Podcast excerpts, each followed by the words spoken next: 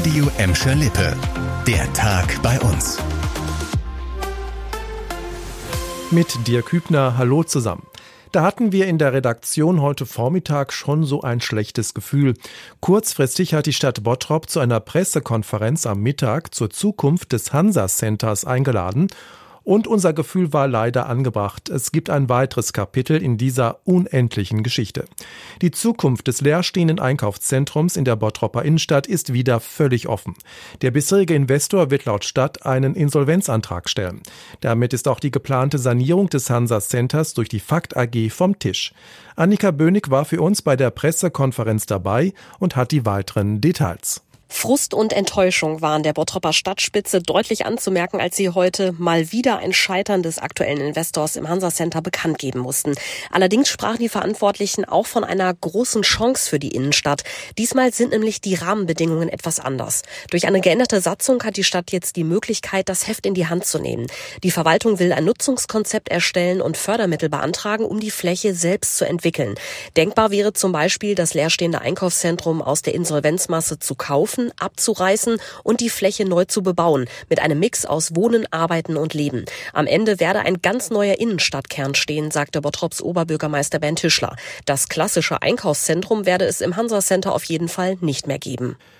Bei der Zukunft des Bottropper Hansa Centers gibt es also noch viele Fragezeichen. Der Wasserversorger Gelsenwasser will dagegen erst gar keine Fragezeichen entstehen lassen, wenn es um die Wasserversorgung bei einem großen Stromausfall geht. Da gibt der Gelsenkirchener Konzern Entwarnung. Selbst wenn es längere Zeit keinen Strom gibt, sei die Trinkwasserversorgung für Gelsenkirchener Haushalte und Firmen gesichert. Demnach haben alle Wasserwerke eine Notstromversorgung und können so bei einem Stromausfall weiterarbeiten. Außerdem sind die Dieselvorräte für die Notstromgeräte laut Gelsenwasser gesichert. In höheren Lagen könne bei einem Stromausfall allerdings aus technischen Gründen der Druck in der Leitung etwas geringer sein als sonst. Das betreffe aber nur wenige Straßen im Süden und Osten von Buhr. Auch hier würde auf jeden Fall weiter Wasser aus der Leitung kommen.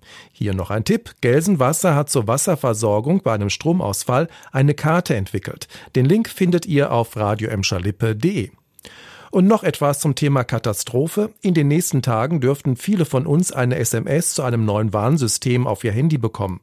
Um Menschen im Katastrophenfall besser zu schützen, soll in Deutschland das Warnsystem Cell Broadcast eingeführt werden. Zum bundesweiten Warntag am 8. Dezember soll es an den Start gehen. Schon jetzt werden alle Handybesitzer per SMS über das neue System informiert. Der Warntext wird ab sofort auf allen Handys und Smartphones aufblinken, die mit dem neuen System kompatibel und eingeschaltet eingeschaltet sind. Sobald die Nachricht ankommt, wird ein lauter Ton zu hören sein. Anders als bei Warnsystemen wie Nina braucht ihr dafür keine App. So langsam können es selbst die größten Weihnachtsmuffel nicht mehr leugnen. Das Fest rückt von Tag zu Tag näher und für Gladbäcker, die nicht viel Geld haben, gibt es eine gute Nachricht für Weihnachten. Die Tafel organisiert in diesem Jahr eine Weihnachtspäckchen-Aktion. Das Deutsche Rote Kreuz als neuer Betreiber der Tafel bittet dafür um Spenden. Ihr könnt die Pakete rund um die Uhr beim DRK an der Europastraße abgeben. Das Rote Kreuz weist darauf hin, dass Lebensmittel in den Paketen möglichst lange haltbar sein sollten. Ein persönlicher Weihnachtsgruß soll das Ganze abrunden. Für Kinder können Spielsachen eingepackt werden. Und auch die Caritas in Gladbeck sammelt in diesem Jahr wieder Weihnachtspäckchen mit Unterstützung vieler städtischer Mitarbeiter.